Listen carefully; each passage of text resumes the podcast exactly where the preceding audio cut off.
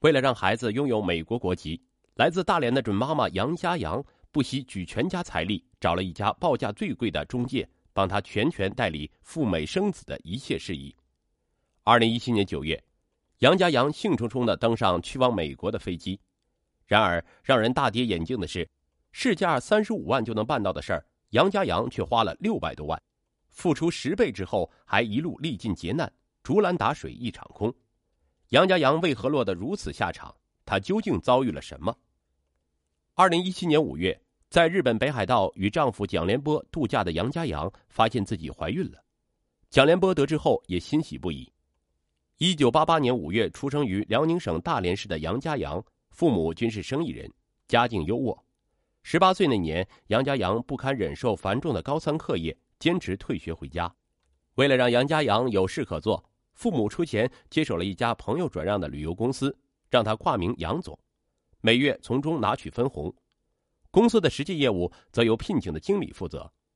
二零一二年九月，杨家阳在父母的介绍下，与一个家族条件同样很好的富二代蒋连波结婚。蒋连波也是个爱玩的主，勉强混了个大专文凭。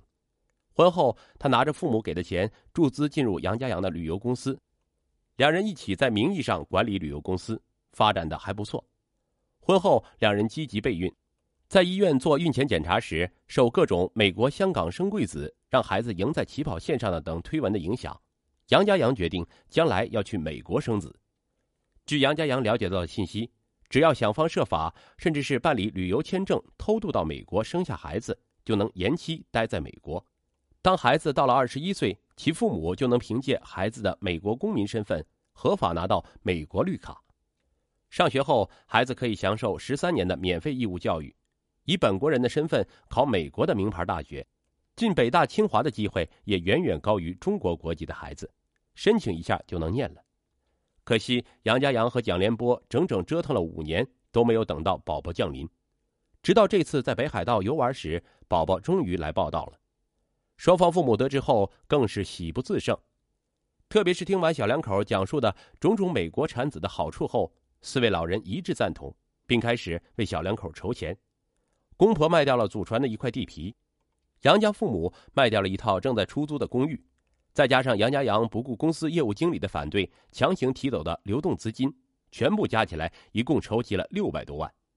随后，杨家阳在网上搜寻和对比赴美生子的中介后，直接选择了报价最贵的一家。蒋连波提醒他，以后花钱的地方还多着呢，要不要再比较一下？杨家阳却说：“这个中介收费高，是因为生下宝宝那天，跟中介合作的月子中心会有人给我们代办出生证、宝宝的护照等证件。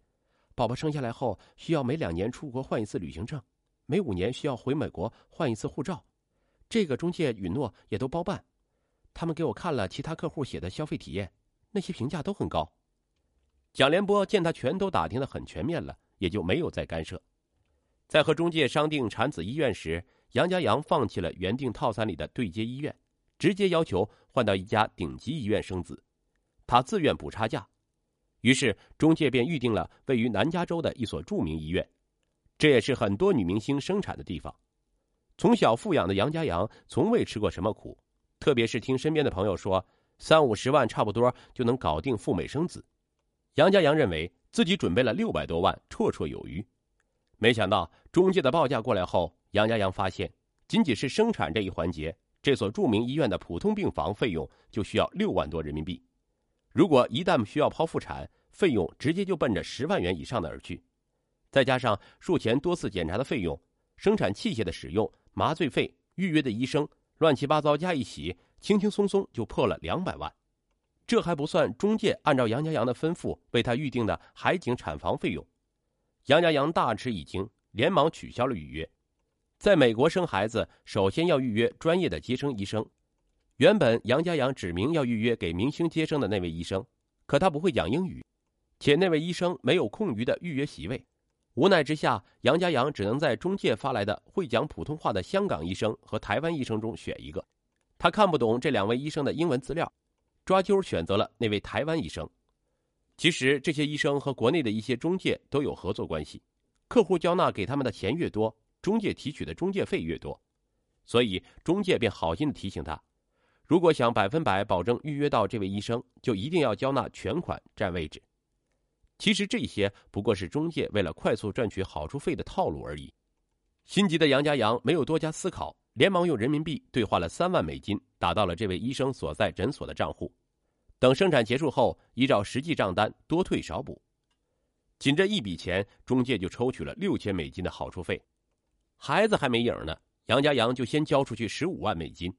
杨家阳不是不心疼，可是肚子一天天大起来。这位准美国公民可等不了杨家阳的纠结。赴美产子有两种签证的方法，一种是诚实签，明确告诉签证官自己就是去美国产子的，但要提供足够支付在美期间费用的证明，并表明不占用美国的福利；另一种就是大多数人选择的不诚实签，以旅游签证的方法混进去，等生下孩子就万事大吉。本来杨家杨是坚决拥护诚实签的。奈何小夫妻一起挂名的旅游公司，其实是在杨家杨父母的名下，两人名下又没有存款，车房作为不动产，并不能成为美国生子费用自理的有效证明。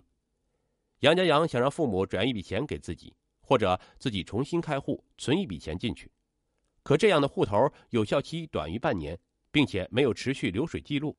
如果从父母的角度办理财产暂住资格，杨家阳的肚子又等不起长达两个月的办理周期。迫不得已，他只能铤而走险，选择不诚实签赴美。无奈之下，二零一七年九月，已有五个月身孕的杨家阳衣着宽松，手臂还挂着一个大包遮挡住腹部，佯装镇定的走向美国海关，生怕被查出入境意图不当。旅游签只有六个月的居留期，但杨家阳在生下美国公民后可以自动延期居留。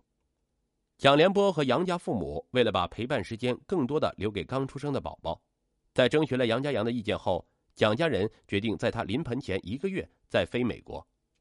这期间，他们在国内做好经济上的随时支援。好在杨家阳已经提前参加了中介开设的过海关培训课程，成功应对，顺利入境。出机场后，接机司机把他送到了中介安排的住所，准备安心养胎。谁知等到杨家阳住进去后，才发现这竟是中介找的一家类似家庭旅馆的地方。本来中介安排的诚实签客户都是在临产前两个月抵达，所有月子中心的资源配比也能供应得当。可杨家阳是不诚实签，必须在肚子显怀前入境，所以他在美国的这前三个月待产期不包含在服务范围内，养胎得自理。杨家阳郁闷不已，可人在他乡，她一个孕妇又能做什么？这便是黑中介的另一个套路，想方设法把客户弄到美国后，再以解决问题的方式从客户身上捞取更多的钱。更让人无语的是，中介怕被人举报和警方的不定时查访，过十天半个月就安排人带着他换家庭旅馆，不仅房龄大，位置还偏，且他连出房间、上厕所和洗澡都要尽量挑没人的时候，以免其他入住的客人多管闲事，看到后很可能报警。由于杨家阳是非法入住，房东每次都会把他安排在最高层。老房子没电梯，杨家阳搬家时都要自己搬行李箱。他哪受过这一等委屈，便跟蒋连波打电话哭诉，咒骂黑中介光知道收钱，不知道办事。起初，蒋连波还能温声细语的开导安慰他，可当杨家阳从来不顾时差，每个中国的大半夜都要打两三个电话把他吵醒，开口就是一堆负能量的抱怨时，蒋连波快要崩溃了，有时干脆关机睡觉。杨家阳的戾气越发变得重，连规定的产检都不去了。随着杨家阳进入孕晚期，他的身体越来越吃力，他便付钱给中介，要求找一位帮佣。中介给他派的是一位黑人女佣，语言不通不说，饮食习惯也完全跟不上。杨家阳心情不好，便大呼小叫的使唤这位黑人帮佣。这位黑人帮佣很注重人权。气急后还警告他，再颐指气使就打九幺幺。九幺幺这个词，杨家阳是听得懂的，他吓得再也不敢出声。可这位帮佣还是做了不到两个星期就辞工了。杨家阳便打电话给蒋连波，让他再多汇点钱过来，好让中介给他高价找华人帮佣。谁知蒋连波在电话里颓丧的告诉他，杨家阳不负责任的提走公司的流动资金，用来支付美国生子的前期费用后。公司的资金链一下断了一个大缺口，当即本应成行的很多旅游团相继临时取消。提前之前负责实际业务的那位经理就提醒过他，可杨家阳不理，彻底激怒了那位经理。当公司因资金链断裂出现连环大洞没法补时，这位经理干脆辞职，还带走了几位优秀员工，打算自己单干。蒋连波苦苦挽留也无果，再加上之前因团期取消的赔款，公司陷入倒闭边缘。双方父母为了帮忙填补这个窟窿，已是焦头烂额。这意味着杨家阳再也没有以前的经济底气去选贵的了。在各种煎熬和苦闷中，杨家阳不仅瘦了十多斤，还差点得了抑郁症。他也不是没有后悔过，可是为了肚子里的宝宝能有美国国籍，他只有打掉牙往肚子里吞，盼望着撑到生产那天，一切就能结束。离预产期还有一个月的时候，中介终于安排他住进了一家像样的月子中心，里面还住了不少像他这种情况的中国孕妇。杨家阳总算能跟人说上中国话了。几个孕妇姐妹关系处得很好，杨家阳的抑郁症状一下子减轻了很多。他以为自己总算熬到头了，如今等着家人来美国陪他生产，然后全家人抱着一个绿皮护照的小美国回家，皆大欢喜。可是月子中心的人对他讲，不到住进医院生出孩子那一刻，全都没有定数。曾经有个墨西哥孕妇也是偷渡来美国生子，快临盆时被查。遣送回国时，在飞机上生下孩子，依然是墨西哥国籍。这些传言听得多了，杨家阳好不容易放下心，又悬了起来。更没想到的是，十二月四日晚，南加州森林起火，火势持续蔓延，烧毁了南加州二十三万英亩的土地，超过二十万人撤离，上百所学校被迫停课，众多高速公路交通枢纽瘫痪。杨家阳居住的月子中心虽然没有受到大火的侵袭。但警察挨家挨户疏散群众，就在排查的过程中，发现了这家非法的月子中心，里面所有的中国孕妇都是来旅游的。当时杨家阳还有一个月就要生了，在被警察带进小黑屋时，面对着警方请来的中文翻译，他由于害怕，把所有来美国的经过都和盘托出。杨家阳以旅游的目的入境生孩子，违反了美国的法规，当即被遣返回国。今后很有可能无法再次入境美国，他的坦白还顺道坑了当初收留他的几家黑旅馆，连中介的名字也被警察被录在案。据华人律师讲，这家非法的月子中心早就被警方盯上，即使没有大火的排查，取缔也是早晚的事儿。杨家阳通过中介用不诚实签的方式冒险来美国生子，终究不是一条正路，如今自食其果。二零一七年十二月二十七日。杨家阳在大连一家普通医院早产生下一个男孩，但他没有为孩子的出生感到任何欣喜，只有无尽的失落。杨家阳花在美国医院前期预约的费用，按照院方的规定不予退还，而且由于杨家阳在美国警方的招供，为中介和一系列合作机构带来了巨大的信任危机。未等杨家阳向中介讨要未被消费的费用，中介已经先找他赔偿损失了。虽然杨家阳认定自己找的这家中介为黑中介，但他拿不出证据，因为这些行业套路都是隐形存在的，如果不能准确识别，只会吃暗亏。